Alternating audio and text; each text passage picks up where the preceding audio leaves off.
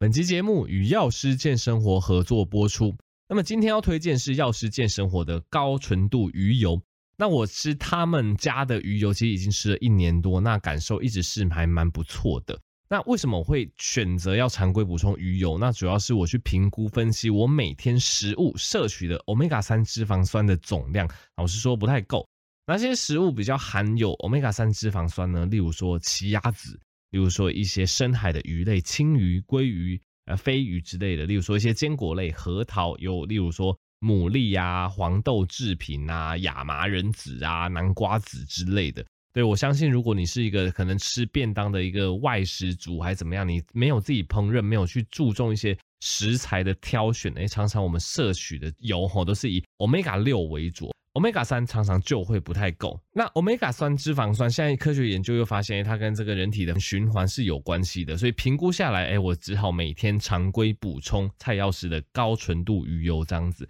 那高纯度鱼油吼，基本上一定要选西班牙 Salutex 大厂，对，因为他们就是全世界最顶尖的这个鱼油制造技术，包括超临界萃取，可以把这个。EPA 跟这个 Omega 三浓度都拉到八十 percent 以上，这样吃了才会有效。那再来，他们也有这个独家专利的净化技术，因为大家也知道鱼油好归好，但是我们去从深海鱼萃取鱼油的时候，比较担心会有所谓的重金属或是带奥辛的污染。所以，哎，透过他们家独家的专利技术，其实就可以免去你吃鱼油得到这个带奥辛跟重金属污染的风险，等于是他们产品完全去除了这两个不安定的因素。所以这样子鱼油补充起来才是有效且安心的。那蔡药师的高纯度鱼油吃起来一直感觉都非常不错，在此推荐给大家。那输入折扣码 Bluepig 还有九折优惠哦。我会把相关链接放在底下资讯栏。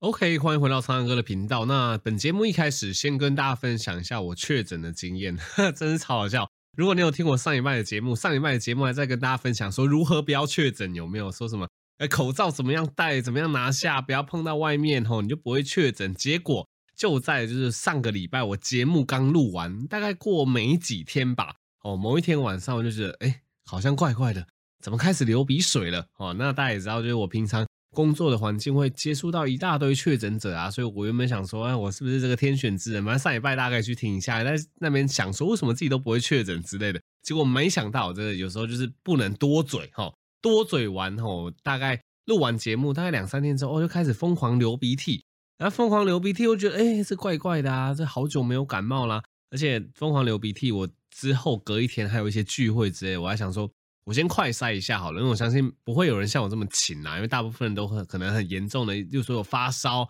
哦，例如说有酸痛，他们才想说去快筛，或是医生叫你快筛，你才快筛。我不是，我一点点流鼻涕，我想说我来筛筛看好，结果一筛吼，然后大家也知道我们这个。医学专业人士嘛，塞的那个姿势，塞的那个深度肯定是非常标准的。我就是挖到非常非常的深，因为我知道这个一定要准。然后我就沿着这个鼻孔最下面的底部哈，哈，这个之前有拍过影片跟大家讲说如何快塞，大家可以去参考一下。那就挖的很深，就一挖出来，哇，不得了，两条线超级深，对，第一条线还比第二条线深，这样子，反正就是看起来就病毒量很高啦，而且有感染。那基本上我筛到阳性的时候，我马上就是第一个念头是想说啊，完蛋了！我在想说，我未来这个礼拜隔离，基本上隔离我是没什么问题，因为我自己一个人住哈，所以我就待在家。哦，那待在家，那主要是在考量那个工作上的问题啦。哦，那基本上就变成说，就都要暂停嘛，赶快去跟这个诊所的老板讲啊，哦，说这个啊 确诊了啊，要休息一周啊。那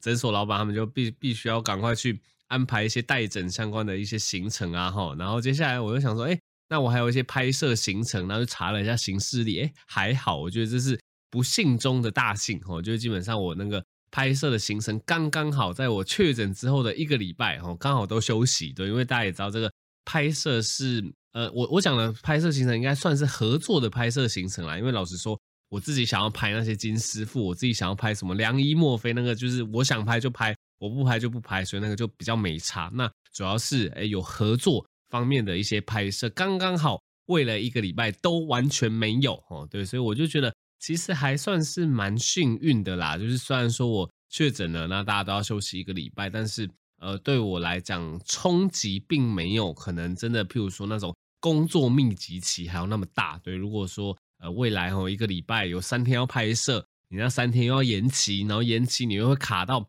之后已经安排好的东西，我觉得就有点麻烦哈。所以我觉得时间点上基本上就对诊所可能来看诊的人比较不好意思啦，可能就变成说诊所有些固定在我这边回诊的人，可能暂时先去其他医生看哈，或可能会白跑一趟这样子啊。反正一个礼拜之后马上回归好不好？然后我自己的症状一开始是流鼻水，然后后来第二天、第三天就开始蛮严重的发烧、酸痛。喉咙痛啊，这部分其实我已经有拍好一部影片，等于在家里隔离的没事做嘛，就跟大家分享说我用什么药物哦，然后去让我些这些症状比较缓解。那顺便讲一下这个药的机转哈，我那一部影片我会详细解释。那简单来说，我烧到那个吃普拿疼这个 acetaminophen 哦，这个比较温和的止痛退烧药，退烧效果非常的不彰哈，还是非常的畏寒哈，躲在床床上哈，然后盖棉被，然后。室温二十九度、三十度在那边发抖之类的，我后来是吃到就 NSAID 哈 NSAID 这一类非类固醇消炎止痛药的这个成分，烧才比较呃成功的退下来。那我大概前前后后烧了三十六个小时有哦，那后来烧就慢慢退。老实说，我都没有很担心啦，因为我看了那么多确诊的人，我大概知道病程就长怎么样子这样子。然后喉咙痛后来也就慢慢退去了。然后我觉得我比较幸运的是。就比较没有一些可能，有些人说他会很咳哦，痰很多，一直咳；有些人甚至咳到说这个呃，明明就已经退烧了，而且已经康复了，都已经出关了，两三个礼拜都还在咳。看起来目前我身上比较没有就是持续长久咳嗽的这段事情，只有在呃前几天感染的时候，喉咙的痰哦的确比较多，有时候会去清一些那个。很深层的痰，但现在其实我觉得痰也少很多，而且我这几天几乎其实很少咳嗽，除了要清痰，你要很主动的去咳之外，不然其实不太有诱发什么咳嗽反应。我觉得这是比较运气不错的一件事情。那另外，我真的有体验到那个非常深层的疲倦感，对，因为很多人都跟我分享说，感染之后啊，哇，真的会很累，会一直很想睡觉。我在前。两三天就还在发烧，喉咙还在痛的，那时候完全没有感觉。那个时候因为整个体温升高嘛，那你这个交感神经非常活化的关系，那个时候整个是反而是处于异常的亢奋，齁，然后异常的亢奋之外，你还觉得肚子很饿。对，我自己的理论是觉得，因为你身体把你体温的那个调节往上拉嘛，那你心跳整个变很快，呼吸也会变得比较快。其实你身体相对来讲是处于一个耗能模式的。所以在这种耗能模式下，我就一直觉得很饿。所以我前两三天虽然说在那边烧，在那边不舒服，但是我食欲超级大，食量超级好，就吃了一堆零食这样子，也没有胖。对，因为我觉得就是单纯的就是进入一个耗能模式这样子。那直到第前两三天过后，我烧退下来了，我的副交感神经，就我比较放松的神经起来之后，哇，我记得非常清楚，我第三天还第四天，整天就变得超级疲倦。对，就是。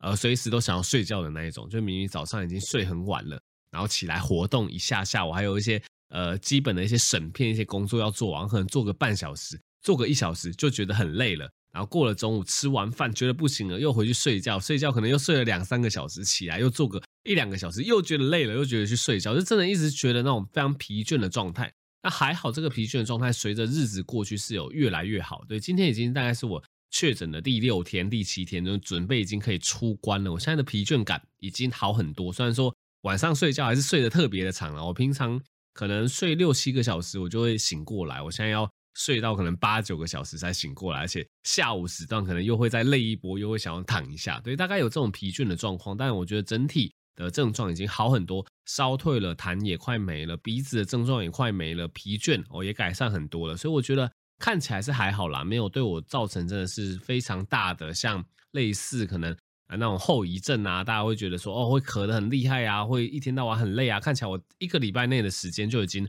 恢复的不错，所以推论应该是不太会有一个后遗症的状况啦。总之，这以上就是我这个礼拜 确诊的经验跟大家分享哦，大家还不要还是不要太这个铁口直断，太 T K 哦，在那边说什么自己不会感染哦，自己经了三四个月都没事。讲完马上出事，这个叫做墨菲定律，好不好？好，那今天第二个议题来跟大家分享一下减重减脂的一些概念。诶，其实可能很多人不知道，我在 FB 的社团有一个苍蓝鸽的减脂分享团，哈，其实我会把链接放在 Podcast 上方的这个资讯栏。那这个减脂分享团，老实说，我佛系经营啦，没有很频繁的在更新，大概一个礼拜一篇文章吧，真的是非常佛系。有时候两个礼拜才一篇文章，但是有时候我想到一些饮食上不错的组合，或者是饮食上哦大家比较会误解的观念，我就会在那边苍狼哥减脂分享团跟大家分享。其实整体的反应都还不错。那我最新是跟大家分享这个燕麦奶以及牛奶的营养的成分的差别。诶，我觉得蛮多人回馈不错，我就跟大家分享一下。简单来说，呃，我觉得燕麦奶算是可能近半年、近一年来夯起来的一个东西，因为呃，我觉得一部分大家也开始注重饮食上的一些可续性，哦，所以有些人会开始追求一些植物性的饮食，哦，那像牛奶，哦，它是动物性的饮食嘛，那开始有人去提倡说用这个燕麦奶，哦，去取代牛奶。那其实燕麦奶简单来说就是燕麦做的啦，你可以把它想象成燕麦奶，它并不是真的可能有牛奶的成分，它只用。燕麦这个成分去把它打磨磨碎，加水之类的，加一些调味，形成的一些燕麦奶这样子。那其实我在这篇文章，我就是跟大家分享一个我觉得蛮重要的概念，就是燕麦奶跟牛奶，它们两者的营养组成是完全不同的。老实说，完全不要去想象说你可以用燕麦奶去取代牛奶。你说，哎，超人哥什么意思？它不就是奶吗？哦，这就是。呃，这个中文上吼，或者是英文上去误导人的一个所在啦。因为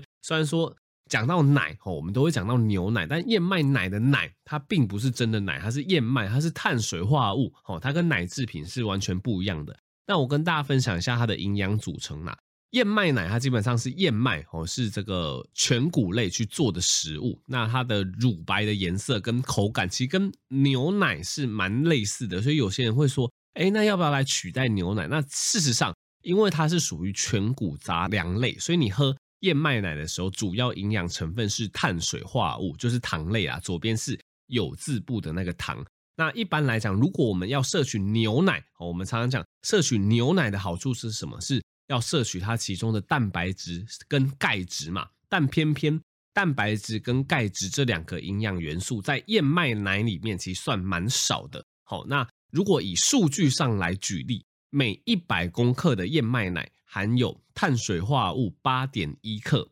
蛋白质一克、钙四毫克，哦，这是燕麦奶的部分。那如果是牛奶，哦，牛奶它其实是属于乳品类，牛奶每一百公克的话，它碳水化合物是四点八克，哦，大概是燕麦奶的六成左右，但是它蛋白质是三点一克，是燕麦奶的三倍。然后钙质是一百零七毫克，是燕麦奶的二十五倍，哦，所以大家听到这边你会知道说，哎，燕麦奶跟牛奶它们的营养组成完全不一样。那简单来说，以碳水化合物来讲，燕麦奶会比较高，但是以蛋白质跟钙质来讲的话，牛奶高得多，哈，牛奶是燕麦奶的分别蛋白质三倍，钙质二十五倍。所以简单来说，如果你要靠奶制品去吸收钙质，哦，去吸收蛋白质，其实老实说，牛奶是一个比较好的选择。那燕麦奶反而比较适合是那种可能运动前后的补充，哦，因为燕麦奶刚才跟大家讲了，它其实并不是奶制品，它是碳水化合物，所以在运动前或后补充燕麦奶，大概对于一些运动上的表现或运动上的恢复会蛮有帮助的。那我在诊间也会提醒我的患者啦，因为其实诊间有蛮多慢性病的患者是血糖是有问题的哈，这个血糖或者是身上的一些代谢数值比较异常。那这些比较异常的部分，其实燕麦奶跟牛奶相对来讲都要注意啦，哈，因为我们第一个我们知道说，如果血糖已经异常了，碳水化合物可能就不适合吃太多哦，因为像任何的碳水化合物，白米饭哦、饭面类、面包。哦，或者是这个糕点之类的，反正碳水化合物吃进我们体内，最终也会变成葡萄糖嘛。所以如果你血糖已经偏高，你燕麦奶它是属于碳水化合物，所以量你就要去注意。那至于牛奶的部分，牛奶的部分虽然说它是奶制品，它是不错的蛋白质跟这个钙质的来源，但是牛奶如果喝太多哦，那个糖类就是特别是米字部的那个糖，那个牛奶里面也是有天然的糖的，虽然说它喝起来不甜哦，但是。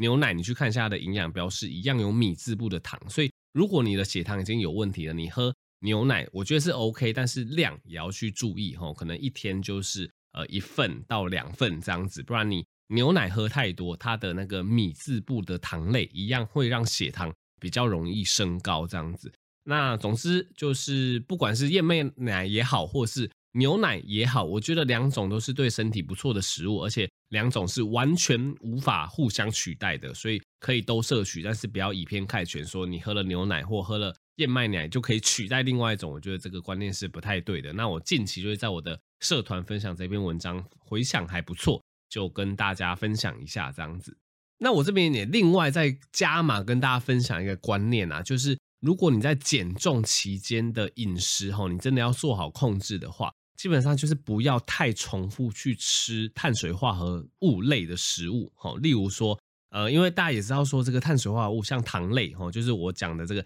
有字部的这种碳水化合物，如果你吃多了，真的热量上来讲比较容易摄取过多，就比较不容易瘦。所以假设你吃便当的时候，哎，明明我们都说二一一餐盘嘛，就是你的碳水化合物要吃少，你的饭类要吃少一点，所以。明明哦，你有已经有意识的吼去减少饭类的摄取，但是你菜吼你就不要再去吃什么冬粉哦，不要再去吃什么地瓜、芋头哦、面筋啊、马铃薯啊、玉米粒啊等等，因为这些全部都属于碳水化合物，所以你真的要吃这个二一一餐盘的话，你就真的要去分清楚哪些东西它属于蔬菜，哪些东西会属于这个碳水化合物这样子。那一般人最容易搞混的，其实就是把根茎类的食物当成蔬菜在吃，但它其实是碳水化合物啦。所以就像我刚刚讲的，像地瓜、南瓜、哈、芋头、山药这一类哦，这一类根茎类，它都是属于碳水化合物，它都属于淀粉类。所以这一类食物哦，你就不要把它当成蔬菜在吃，不然你又吃饭，又吃南瓜，又吃什么地瓜，又吃这个马铃薯哦，这个淀粉类常常会爆表。所以吃便当的时候，大家去夹菜的时候就特别去注意说，呃，蔬菜类我们就真的夹蔬菜就好，尽量不要去夹到一些淀粉类的一些食物。那又例如说，你吃早餐，哦，譬如说早餐的组合，我常常在诊间就听到很多人会吃很多 NG 的组合，有些人会吃这个御饭团，哦，再加上这个什么奶茶或什么御饭团，再加上燕麦，哦，这一样是违背了我们刚刚讲的原则，就是。淀粉类的食物尽量不要让它重复，所以当你已经吃了御饭团，或你已经吃了蛋饼这一类高淀粉量的食物之后呢，我就不建议你再喝什么燕麦或喝奶茶哦，这一类所谓的淀粉类的食物。有些人会听到我这席话会很好奇，他会说：“哎，苍蓝可不可以听说燕麦是好的饮品吗？”对，燕麦是好的碳水化合物没有错，就像我们刚刚讲的燕麦奶哦，燕麦奶它其实是不错的碳水化合物，但是。只要是碳水化合物，它就是含有一定的热量。所以，当你考虑到减重减脂，你要达成热量赤字的时候，你就是要尽量减少你碳水化合物的摄取嘛。所以，当你已经吃了御饭团，你就不要再喝燕麦奶。那我会比较推荐无糖豆浆啦，哈，因为无糖豆浆，第一个因为是无糖的关系，所以碳水化合物类哦，这个糖类比较少。那再来豆浆也有蛮丰富的蛋白质，所以它是一个不错的蛋白质来源。所以我会比较建议说，如果你真的是早餐吃了一份。碳水化合物比较高的食物，像玉饭团之类的，你可以搭配个无糖豆浆哦，相对来讲营养价值就比较高，而且也比较不会有一些碳水化合物啊、热量摄取过量的问题。那最后一点要提醒大家，就是水果哦，当然很多人喜欢吃水果，因为台湾水果甜嘛，但是只要你口感能够感受到甜，它其实就有丰富的碳水化合物。所以水果它的糖类，它的米字部的那个糖类，虽然说是天然的，但是你水果吃多了。对你身体的那个热量负担其实也是大的，所以我通常都会建议呢，如果你在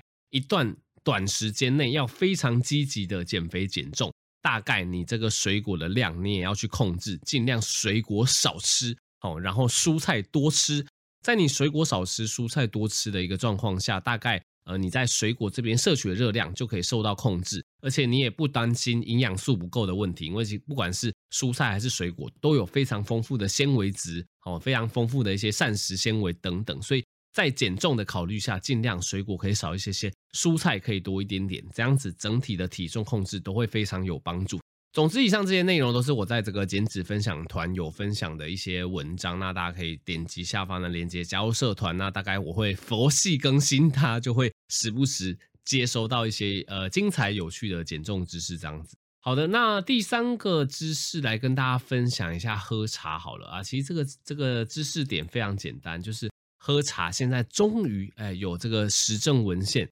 去证明喝茶其实也可以延年益寿哦。因为大概呃半年前、一年前的 podcast 有跟大家分享喝咖啡的好处。其实咖啡是西方世界他们流行的东西嘛，所以他们丢入比较多的资源去做咖啡相关的研究。那目前的研究已经发现说，哎，每天喝三到五杯标准杯小小杯的咖啡，而且对于呃你整体的总死亡率的下降是有帮助的，而且对于你一些脑神经啊。呃，各种神经系统啊，抗氧化等等，哎，其实帮助都不小。那今天跟大家分享这一篇研究，它其实就是做这个茶的研究版，就是把咖啡替换成茶。那研究一样发现说，哎，每天喝两杯茶以上，哦，都跟较低的死亡率相关。对啊，茶的研究，因为西方比较喜欢喝咖啡啦，所以茶的研究比较慢一点点，但看起来是一个蛮正向的研究。那这个研究就是他们去追踪说，哎，每天。比如说完全没有喝茶，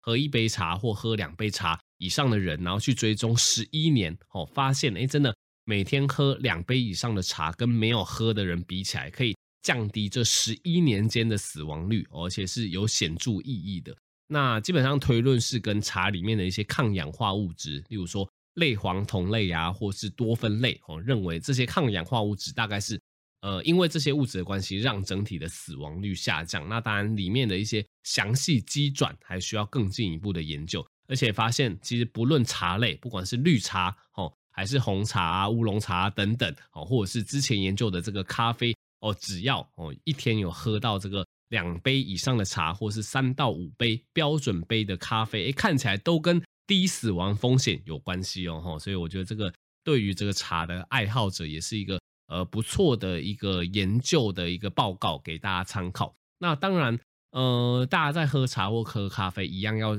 注意一些添加物啦。哈。如果完全不添加，例如说，呃，没有加糖、加奶精，那当然是最好的。那如果你要去加糖、加奶精，那基本上目前 WHO 是建议说，每天的游离糖、米字部的糖的这个热量啊，不要超过每天总热量的十 percent。意思就是说，你一天尽量不要摄取超过五十公克的米字部的这个糖啦，因为这个会甜的来说，对我们身体毕竟来讲还是不好的。所以喝茶跟喝咖啡，目前看起来可以延年益寿，但是大家对于一些添加糖、添加奶精的部分就要特别小心哦。好了，那最后一个议题跟大家讲一下硬知识，就是肺癌哦。肺癌现在已经几乎是国人数一数二哦，会去重视的一个癌症哦。因为肺癌之前跟大家提过。一开始我们以为肺癌只会在一些抽烟者哦，或者是一些，总之可能是吸烟啊，或者是一些什么粉尘的一些暴露啊之类的，容易得到肺癌。可以我们目前